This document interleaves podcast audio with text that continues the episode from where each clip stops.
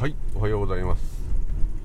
えー、ちょっと外部マイクを車のサンバイザーにつけてみたんですけど変わらないですかね、えー、やっとマイクが届いてんですが鳥の声のがでかいかもしれませんね。下げます。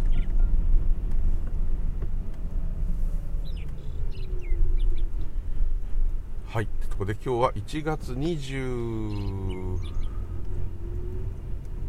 2ですね。1月22日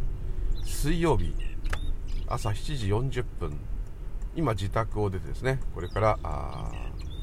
仕事に向かうところでございます。無流々でございます。今日もよろしくお願いします。ちょっと受信感度が悪いかな。それとも自分にくっつけた方がいいのかな。ちょっと移動してみます。すいません。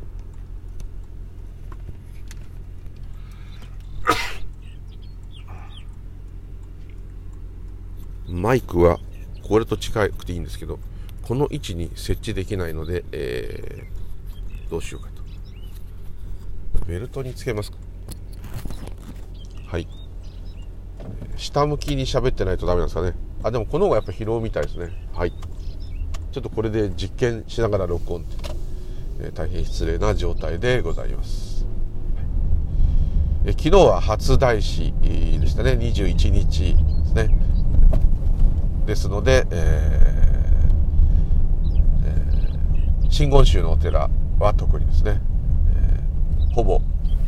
何か催し物があったんじゃないかと思います。ちょっと平日だったのでですね、えー、ちょっと、えあれかもしれません。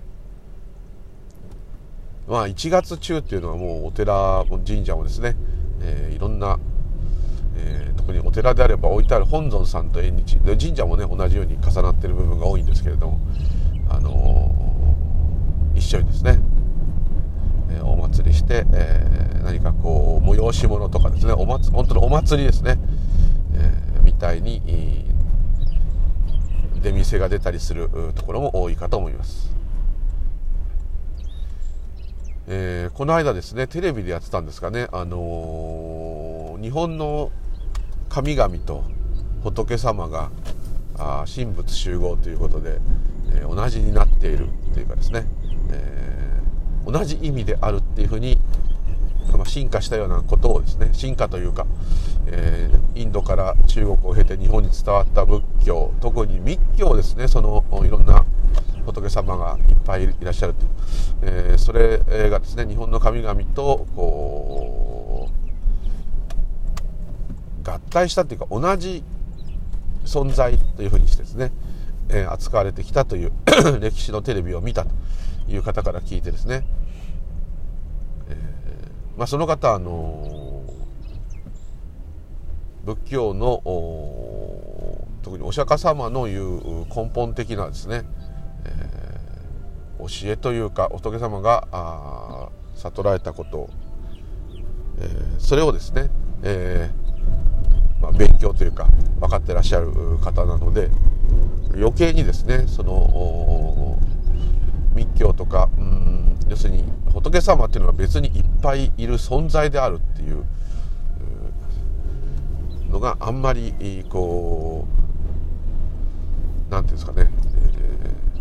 ー、納得いかないというか本当の仏教じゃないじゃないかと。まあこう、まあ、確かにそこはね言えなくもないんですけれども、えーまあそう学者から言わせればはっきり言ってそういうことですけども、えー、ただエッセンスはねもちろん入ってるんですけれども、えー、ご存知の通りブッダの仏教って言い方おかしいですけど仏教っていう本来の姿というのは一人のまあ、王子だったとかそういうことはまあ置いといてですね一人のあるインドの、えー、方が悟られた内容また悟られた方がどう生きたらいいのかについて、えー、おしゃべりになったことをですね、えー、だけですね。だから仏教っていう教えとも言いづらいし宗教とはもっと言いづらいしうん科学哲学のがもしかしたら近い。またある方の体験からこの世のからくりが分かった。あでもいいかもしれない、えー、ですね。でその部分といろんな仏様を信仰して拝む頼む仏様に何かをお願いするとかですね。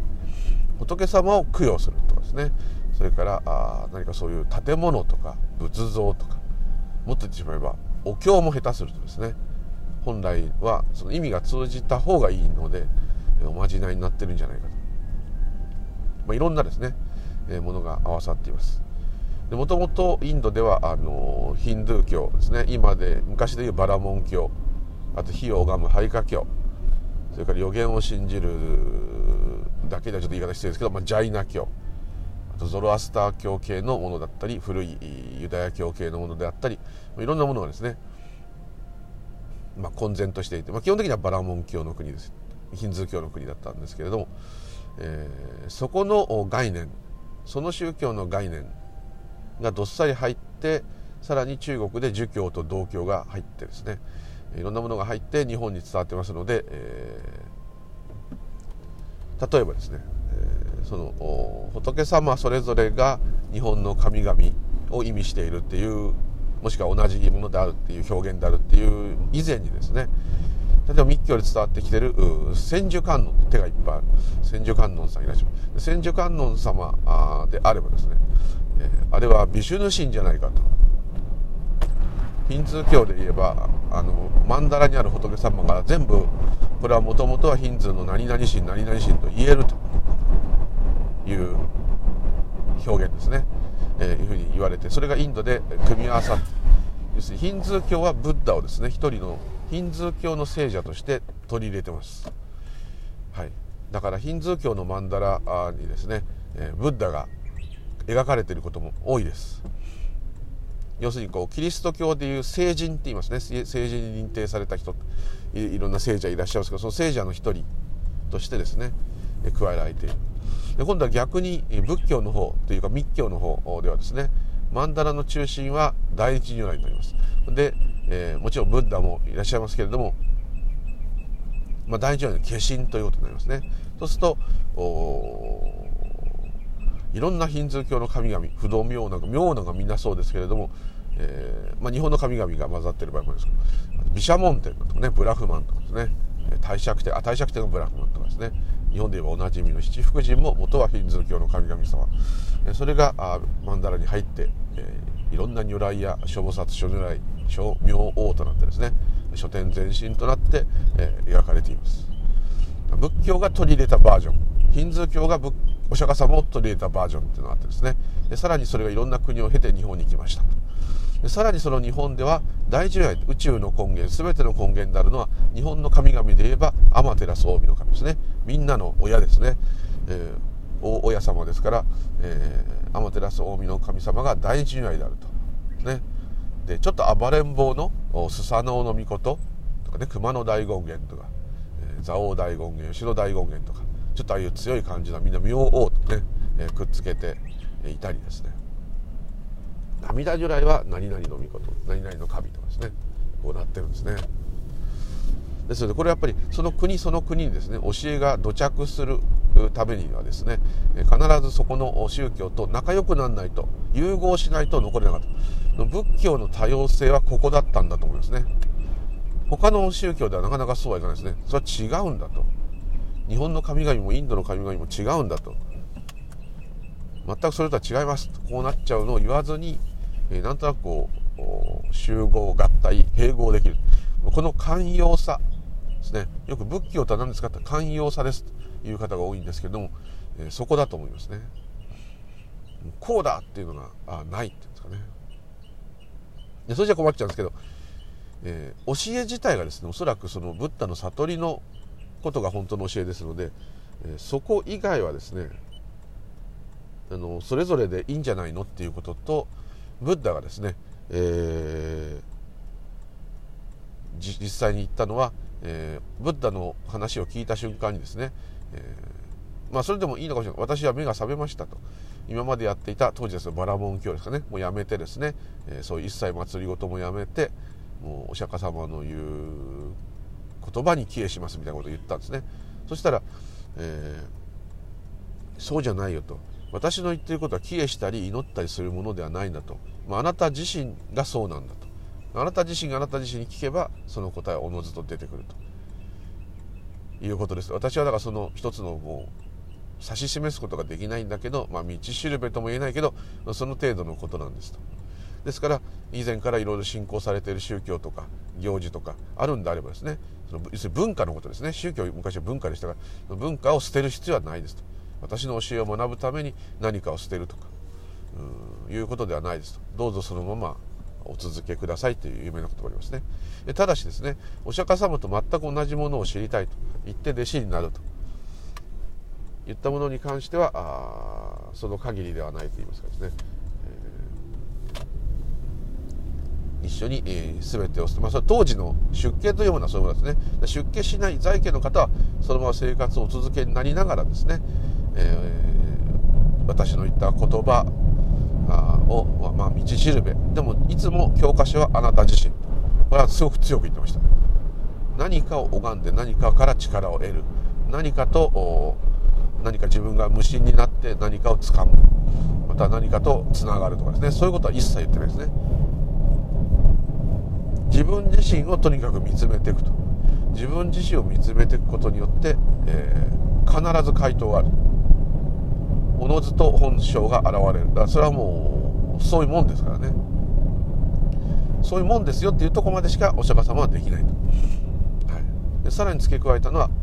あなたがもしですねその本当の真理下脱に達した時はですね、えー、私の教え私自身要するにブッダですね。も全く必要なくなって全て捨ててしまっていいと、まあ、そうなるでしょうと。自然にそうなるとおっしゃってるわけですね。これ非常にこうちょっと若干宗教とは言いにくいですね。死んだ人がどうなるとかあ何かをこうやったらこうなるとかいうことは言ってないですね。この世はこうである、まあ、言ってしまえばこの世はまあないと言ってもいいんですけれどもそこもあんまり断定するとまたそういう考えになっちゃうので、えー、ね。ただまあ何度もあの耳たこになっちゃいますけど言ってる通りで、えー、何を悟ったかって言えば縁起ですね。縁によってえ次々にものが起こる。これはイコールですね。全てのものがつながり合って同時進行で変化している今しかないってことです。今ってのはないってことですね。同時進行で全てが変化している活動があるというだけであればですねそこに時間は存在できない。ただ変化した後の姿をチラッチラッて見ることしか我々はできませんので、えそれはある意味こう残り顔を見ているという状態ですね。目で見ようが耳で聞こうが頭で考えようが1テンポ遅れてるわけです。実際に起きた時よりですね。その時っていうのは見つけることはできません。この私には。要するにだからあ今ここに行こうよってよくいろんなスピリチュアルの人は言いますけど今ここに行くことはこの私はできません。私がいない時が今ここなんです。だから今ここっていうのは認識できないんです。ですからそこそこに行こうとする必要はないです。でも今にいなさいよって仏教でも特に禅では強く言いますけどそれは何でかって言いますと今っていうのはあくまで自分が認識した最新の情報最新の状態。これしかだって無理じゃないですか。でもそこにいればですねそこにいるように努めていれば、まあ、座禅中でも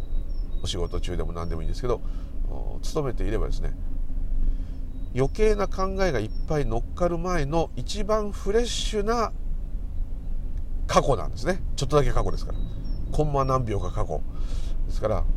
光の速さでも何でも目に伝わって脳がこれだって分かって認識するにはなあれコンマ何秒かかかっちゃう。コンマ何秒かかかってる本当の今ではないんだけれども余計な雑念が入ったり考えが及ぶ前の音が聞こえた見えた味がした匂いがしたっていうこの一番早い瞬間のところ。さらにその際が分かるようになってくると本当の今本当は存在しない今自分がいられない今をキャッチしていることに気づくと言ってるんですかね。キャッチしてるってことはそこにしか本当はいないんだってことが気づくんですけど、えー、気づくのは自分が戻った後の話ですね、はい、ちょっと変なんですけどね。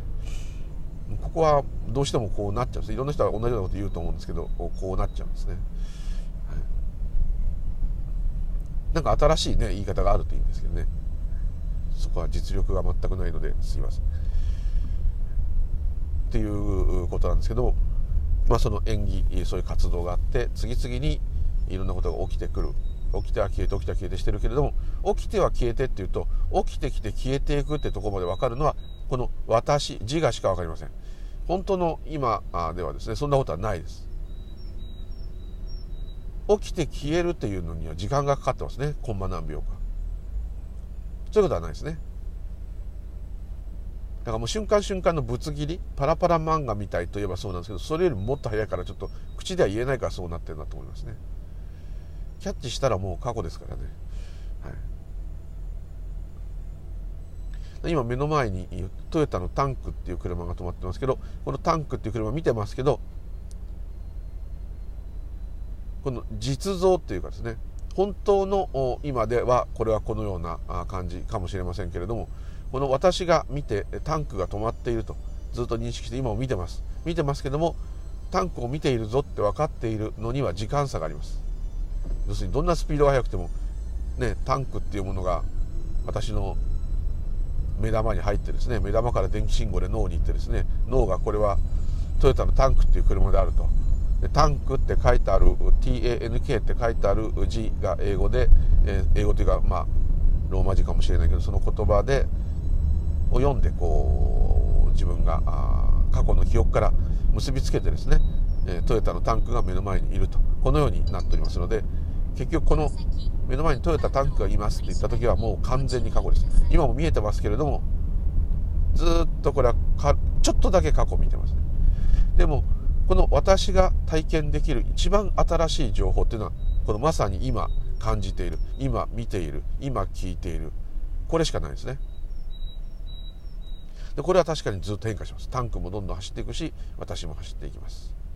ですので、えー、どんどん景色も変わりますし、細かく感じられないところも変わっていると思います。でこれがあ私が認識する世界の最新の情報ですね。でもこれは本当の今ではないです。今っていうのはだから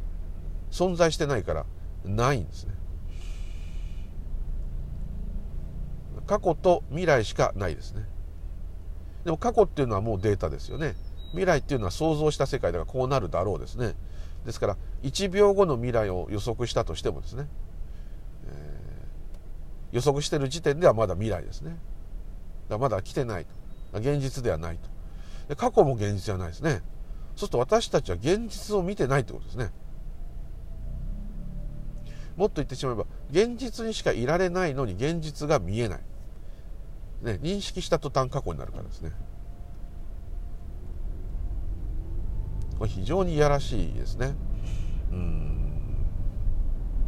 状態と言えると思います、はい、そしたらつまんないですね。本物フレッシュを見てないんだと思うとこうなんかいじけちゃう。なんかつまんねえなってこうなっちゃうんですけどそんなことない。そういう性質なんだからしょうがないですね。例えば誰かがこっちに向かってボールを投げたと。それをキャッチしようとした時にあいつは何時何分何秒にボールを投げようと。投げるだろうと。それは分かっていると。事前にもうグローブを持ってですね、えー、取るか取る構えをして待ってると。こういうことができればですね、えー、未来が想像して、ま、待ってられるっていうことができるかもしれませんけども、えーまあ、そういう予測でそういうことしてるっていうのはできますけど本当に絶対そうなると。100%こういうことが起きるというのが100%ですよ。もう分かっている。未来も過去もないんだみたいなぐらいに完全に分かっていることはあんま実際にはできないですね。ですから、えーまあ、いろんな予言する人いるかもしれませんけどそこまではそういかないですね。ですのでやっぱり過去と未来しか生きたことがないと。面白いですねこれ考えると。え今この見えてるのフレッシュじゃないのって思いますよね。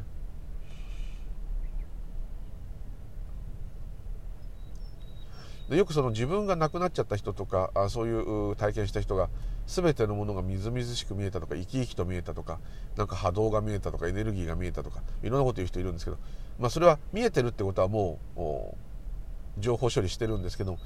もしかしたらですねその見えているっていう自我とまあ本当の今起きてるけど起きてないその今その無とのその現れる境界線で見るとすごく自分の考えがくっついてなく見えるので、えだから見てるってことはもう今じゃないんだと思うんですけどねそれでもそれはですね認識だけがあるっていう状態体験だけがあるっていう状態だと思うので、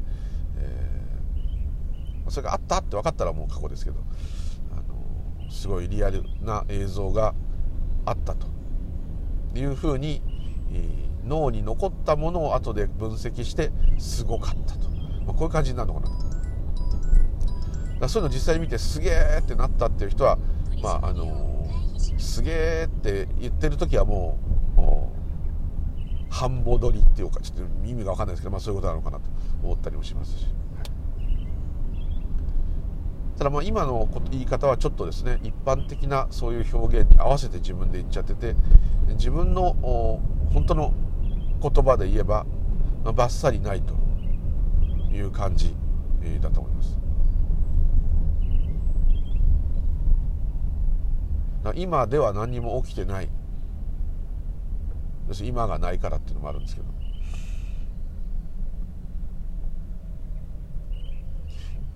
ねなんかちょっとへんてこりんですけど自分がいないといなくても自分はちゃんと活動自分はっていうか肉体は活動ししゃべり行動できる。自分がやっている何もしてなくてもですねこの私っていうものがいようがいまいが何を考えようが考えまいが、えー、この体はいろんなことを考えいろんなことをしゃべり動くと。言った方がなんとなく自分にはちょっとしっくりくる。だからこの私っていうのは感覚なんだと。でこの視点からばっかし言っちゃうとだから私が人殺ししようとですね。私がどんなひどいことしようとどんないいことをしようとどんな世の中に役に立つことをしようと逆にひどいひどいことをしようとまあこの私ではどうすることもできないしこの私がやってるわけじゃないから社会的っていうかこの人生劇場の中では何か罪を受けたり刑務所に入ったり死刑になったりするかもしれないけれどもそれも含めて本当は何も起きてないというふうに言う方もいらっしゃるとは思うんですけれども実相がそうだとしてもですね、えー痛み苦しみはあるわけですね。あるっていうのはただ痛みがあるただ感覚があるっていうことなんですけれどもそれでもそういうものがあるわけですからどのぐらいそういうのが解放された生け出されてどういう言い方か分かんないんだかそういうことになってる人がいたとしてもですよ。ですから、ね、その人をいきなりこう殴ったりですねいきなりくすぐったりしたらね大騒ぎすると思いますんでだそういうことではないっていうね。そこでそういう話をしても何の意味もない。それこそ意味もない。でふとこう思ったんですけどもちょっとその密教の話からあずれちゃってますけど。あのブッダがですね人の生き様について後半は語っていく。特に出家してその悟りを目指しているもの以外に対してはですね、普通に幸せに暮らす方法をいろいろ説く。お金の使い方まで解いたんですからね。だってそれ悟ったからってその話をするできるかどうかとは別ですから。それはおそらくですねお釈迦様自体が、まあ、エリートでしたからそのこれはもうどのお坊さん日本のお坊さんにも言えることなんです空海でも誰にでも言えることなんですけれども今の日本っていうのはみんな今大学進学率って5割超えたんでしたっけ？ですよね。今の若い人っていうかは半分以上が大学には進学するわけで卒業までは入れてないですけどそれでもまあそこまで行くわけです。字が書けないとかそれ難しい字が書けないとは別ですけど喋れないとか読めないとかいう人いないですね。一通り等しくそこそこの学力を得ている。その中にもちろん天才みたいな人とかいろんなお家の都合でできない人とかいらっしゃいますけれども基本的な平均値を出すんですねかなりの率で、えー勉強ができる。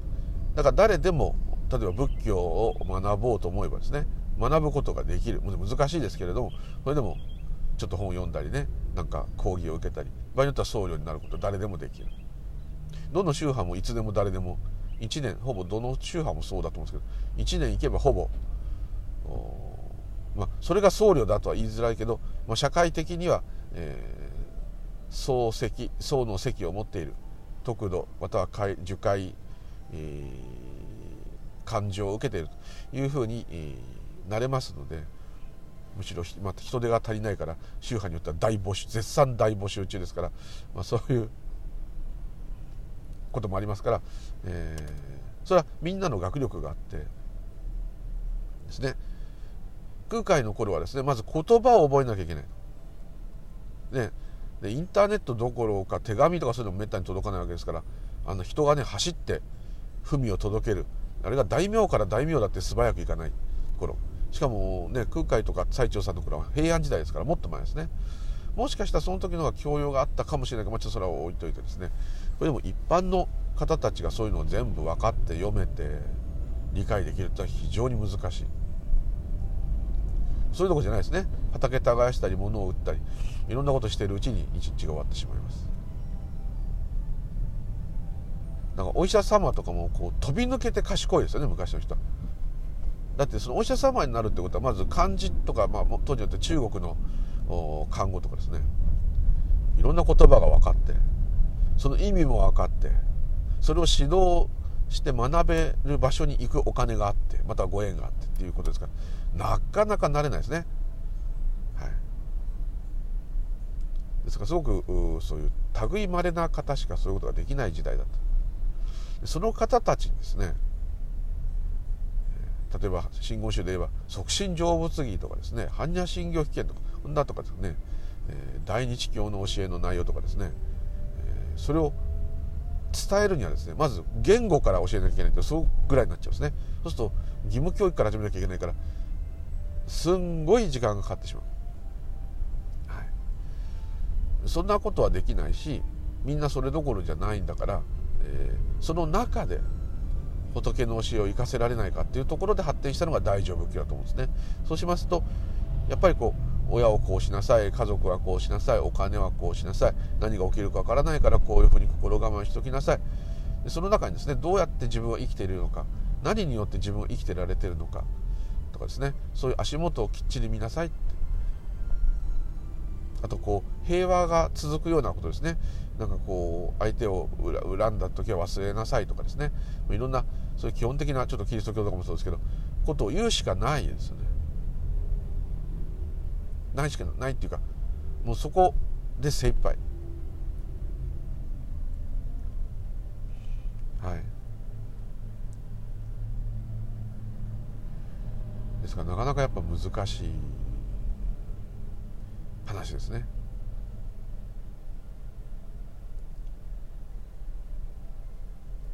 それですので、えー、そのそっち側の教え何て言ったらいいのかな。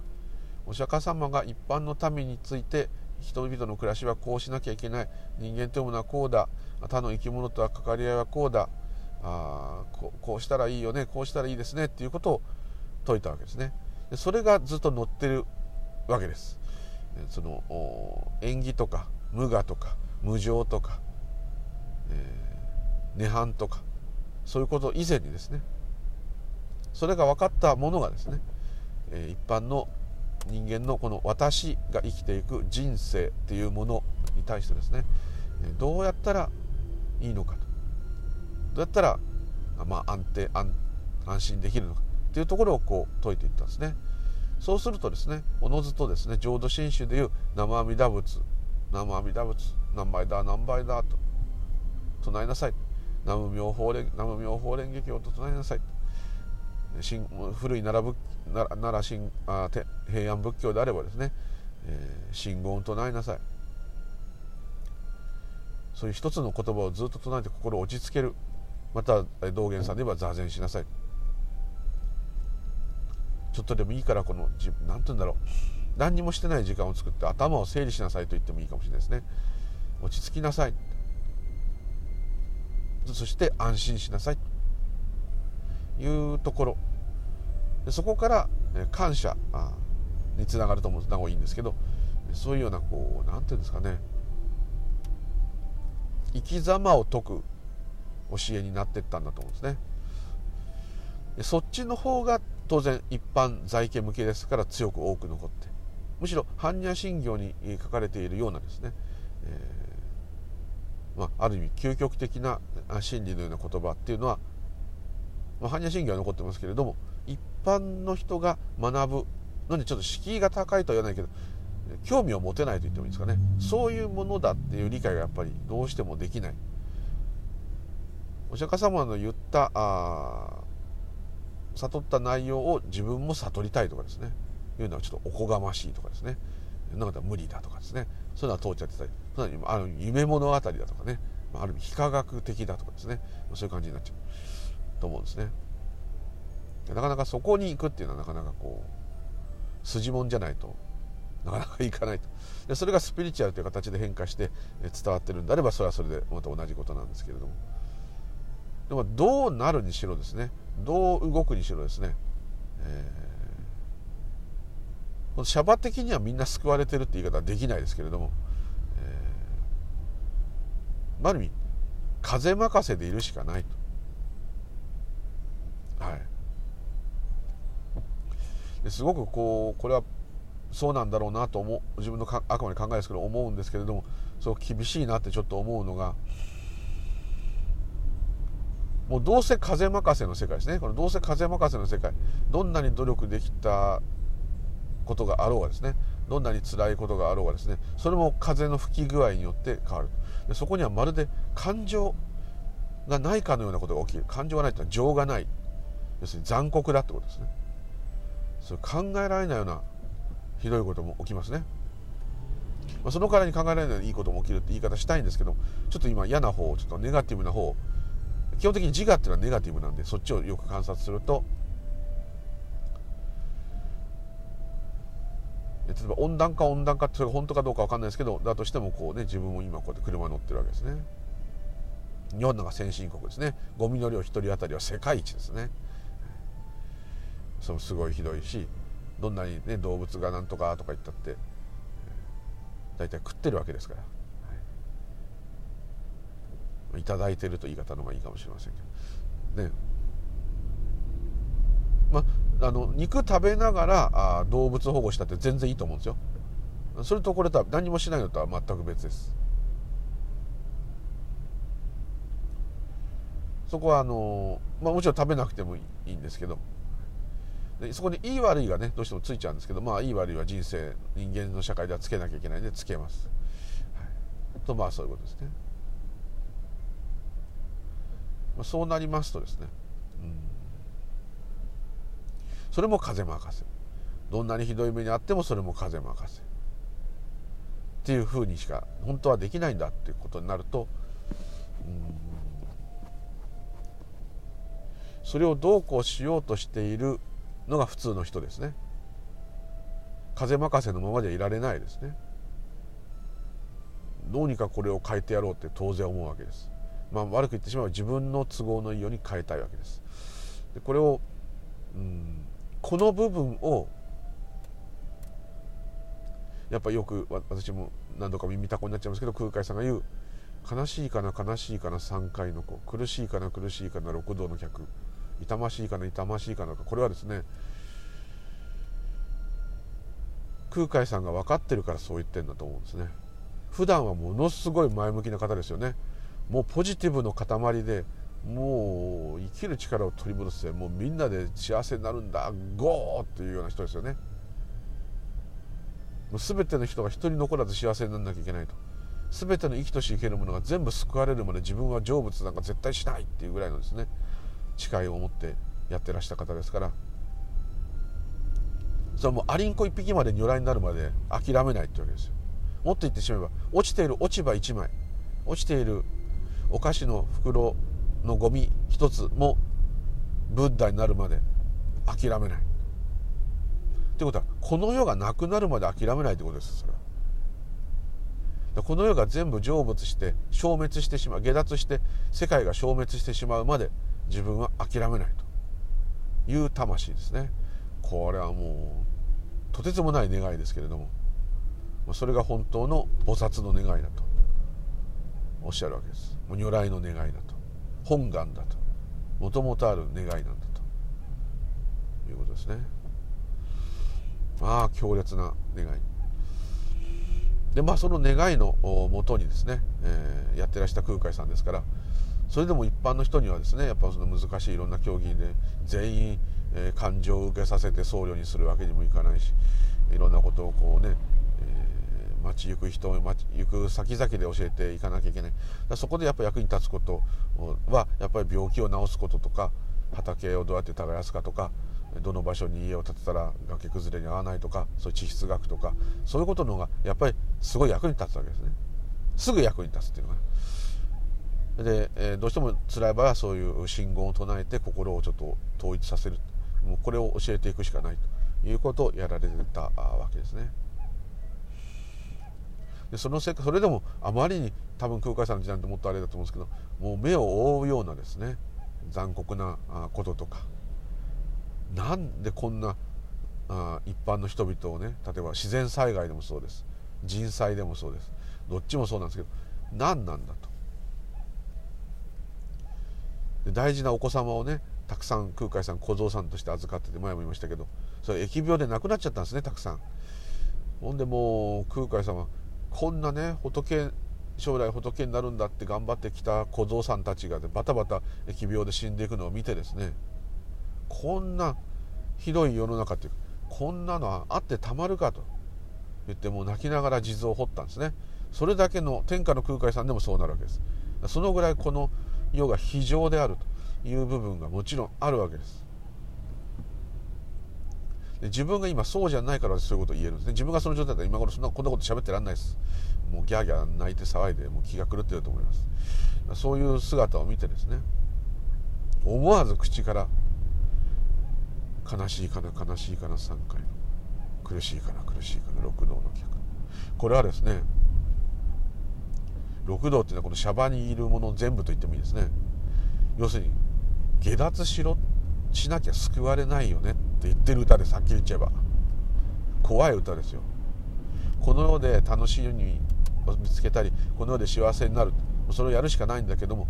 この世にそれをいくら探したって見つからないと。本当の楽はそこにはないと。はっきりとこの歌で言ってるんです。でもこれを一般の人にいきなり言った言ったら元気がなくなるだけです。普通で言えば当時空海さんも名前が轟いてたらしいので空海さんが来たってなればみんな何か救われたいと思うでしょう。病気の人は治してもらおうと思うでしょう。それなのにですねそんなことを言っちゃったら何の意味もない。でも思わずそういう歌を読まずにはいられない。この空海さんのですね、えー、優しさというか理解の深さというんですかね。3回の子過去現在未来仏のいない時代の世界の人。六道の客ガキ地獄ガキ畜生。修羅。人間円楽。だこれはもうどうしようもない状態の人から、えー、仏の教えをなんとかちょっとピンときた人まで含んでるんですね。これが6つの道の人たち。貪る欲に狂ってる人ちょっと人に対して優しさを持った人それも全部含んででもそれも含んでも六道のお客さんなんですから6つの道を歩んでいく客。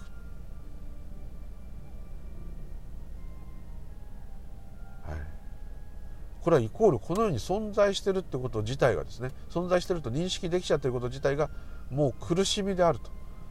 言っている歌と言っても、まあ、過言じゃないと思うんですね。ということはですね全てのものが下脱するまで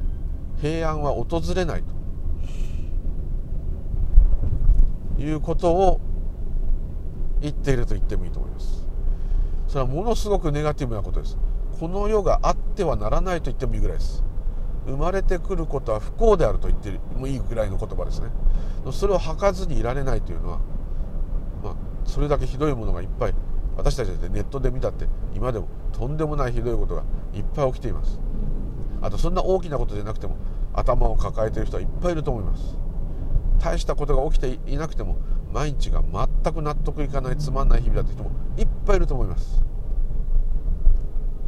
まだ何か目標があってですね失敗してもそれにアタックしてる人の方がまだいいと思います。でもそれをいくら成功させてもどんなに大富豪になってもどんな愛情を得てもそれを超える本当の楽は来ないと。空海はここで言っているわけです。これは結構ね禁句ですこの歌。ただこれはすごく空海さんのポスターとかはがきとか雑誌とかいろんなものに載ってる写真の中にその空海さんの描かれたあの国宝の空海の絵があるんですけど空海さん自身の絵にこう重ねてですねそういう言葉を書いてあるものがよく高野山とか京都の東寺でも貼ってあったりそういう資料があります。まあ、そのポスターを制作した人はそれが分かってもちろん書いてるのかもしれませんしそれが空海さんの全てのものが救われるまで自分は楽を得ないと言っている誓いを伝えようと思うんですけどものすごく辛い言葉ですね。これじゃ救われねえじゃんって言ってるようなもんですよ。でもそれを諦めるも諦めないももう自然の説理。全てが救われているというのはもちろん全てが仏で本当は存在してないという点では救われているということで安心できますけれ安心できますけれども安心って言い方はちょっとあの仏教の言い方なんですね。安心できますけれどもあの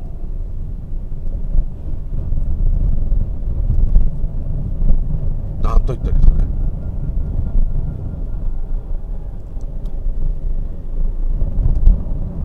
厳しい非常に厳しいですね。ちょっと悲しい。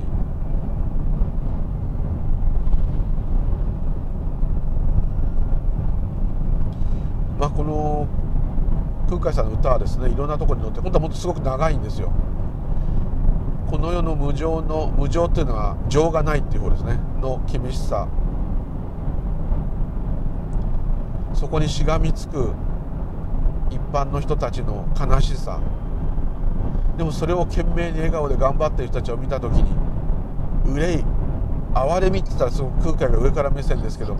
えー、そう感じたかもしれません。で空海さんはあのー、座右の銘というですね。空海さんがいつも気にかけた言葉があってそれは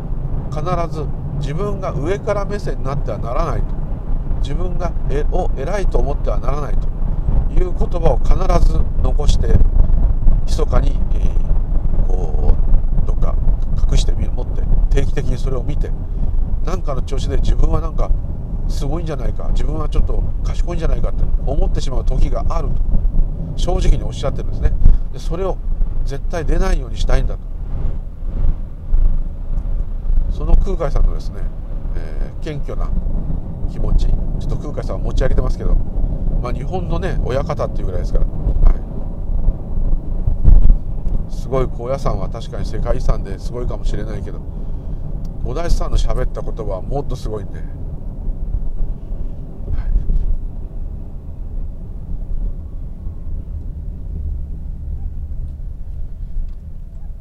い、なんていうんですかね。あれだけの人が怖いぐらいですよ。高野山最初お参りしてから四国のお遍路に旅立つお遍路さんいっぱいいます。88箇所。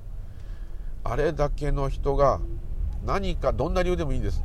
ああいうことをしようと、まあ、四国じゃなくてもいろんなああいうお寺を参って。それはやっぱりですねその人たちはすごい大問題を抱えてそういうことをされてる人だけじゃないと思うんですよ、暇だから来てる人もいるかもしれません。旅行のついでもある。でもああいうことをしてみようと。お寺や神社とか参拝してみようという気持ちになってなんか心を洗われたいとか無になりたいとかいうのはやっぱりですね。やっぱ悲しいかな悲しいかな3回の苦しいかな苦しいかな六道の客。六道の客だからだと思いますよ。こっから出たいんですよ。いつの間にか始まっちゃったこの人生ドラマ。そしていつの間にか終わらされちゃうであろうこの人生ドラマ。怖いし不安だし。疲れるし。それは楽しいこと感動することもいっぱいある。もうそれをいくら手に入れてもいくら手に入れても本当の楽ってとこにはいかない。満足したってなるかもしれません。それでも来ない。そこに行くためには世捨て人になれって言ってんじゃなくてやっぱり本当のことを教えるしかないかもしれません。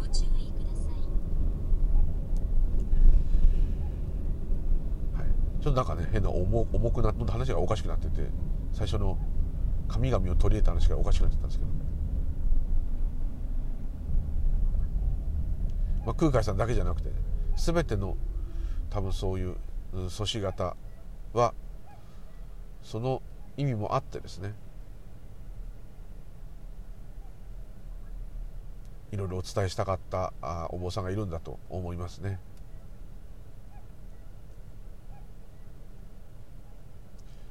このままでいいんだ。何もしなくていいんだ。何もしなくても自然にことが起きていくよっていうのはある意味合ってると思いますね。ずっと今のありようがあり続けるだけである。その通りですね。そこには全部私がどうしやってこうやってあれをこうやったとかそういうことはないですよね。そこからまず離れなさいって言ってますね。離れるか離れないかも風任せじゃないかって言ったらその通りですけれどもでも何かそういうご縁があったんであればですね。ちょっとそこに近づいていくっていうのはもしかしたら磁石のようにですね自分が解放されたがっている。そろそろ本当の楽がピンときている。意識できてないかもしれないけどどっか潜在意識かどっかの中ではピンときてると思うんですね。ですからぜひですね、えー、この私の話なんかも何の役にも立たないかもしれませんけれども何かこれをご縁でですねあのこの間も少しでも考えを止めるっていうか、まあ、自分を見る時間を作ってほしいってことを言ってたんですけどお寺でもいいですね。近所のちょっと行ったこともないちょっとしたお稲荷さんでもお参りする。そのためだけに出かける。まあ1分で帰ってこれるところにお寺や神社がある人であれば1分で終わってもいいです。ちょっと普段毎日行ってる人であればそれでもいいですし。わざわざそのためにまあそのついでに買い物してもいいんですけど。買い物のついでに寄るんでもいいんですけど。ちょっと寄ってみる。何でもいいですよ。そのもうお寺だろうが神社だろうが教会でも何でも。そういうところへ行ってまあそれもアホになるって同じことですね。あと苦しみを全部吐露するのもいいですね。こうこうこうこうこういうことがあって嫌なんですと。そんなことをね神様や仏さんに聞かせても申し訳ないんだけど嫌なんですと。なんかこうしっくりこないんです何でもいいです。思いっきり吐露してですねすいませんアホになりに来ましたっつってですね。アホな時間で、えーまあ、終わってあとはまた普通の生活に戻ると。これだけでもですね何かが変わる。そしてまあ全てが風任せなんですからお寺や神社に風任せで来たってことは風がですねあなたをそこへ導いたということですね。全部そうですね。今日はちょっと帰りにラーメン食べようかなったラーメン屋さんに導いたわけですね。何かがですね宇宙の働きがですね全ての縁起がですねそれがお寺やそういう自分を見つめ直す時間に持っていけるんであればそこにあなたを導いてですねあなたがやっている自分の力でいった自分はラッキーだとかいろんなことが浮かんじゃうかもしれないけどでも結果どう思おうとそういうふうなことが起きたんであればですねそれはある意味こう捉えてもいいわけです。神様仏様が「カモーン」って言ってると言ってもいいんだと思いますね、はい、そう思うとまたこうなんかちょっと嬉しいっていうかねごひいきにされてるのかな的なふうに思ったっていいんだと思いますよ。それはそれでいいと思いますね。そこからじゃないですかね。だったらもうとことんすがってですね。じゃあ私を下脱まで導いてくださいと。ちょっとオーバーですけど。お願いしますと。頼みますよってね。プレッシャーかけて。ま自分の外の神や仏になってるもういいですそれだってそういうことが起きてるんですからしょうがないなんかそういう機会のねに一つなるといいと思いますね。というところでちょっとマイクのテストも兼ねてめちゃくちゃな話になりましたがまたよろしくお願い申し上げます。ムリュウジでございました。ありがとうございました。耳たこ失礼しました。ありがとうございました。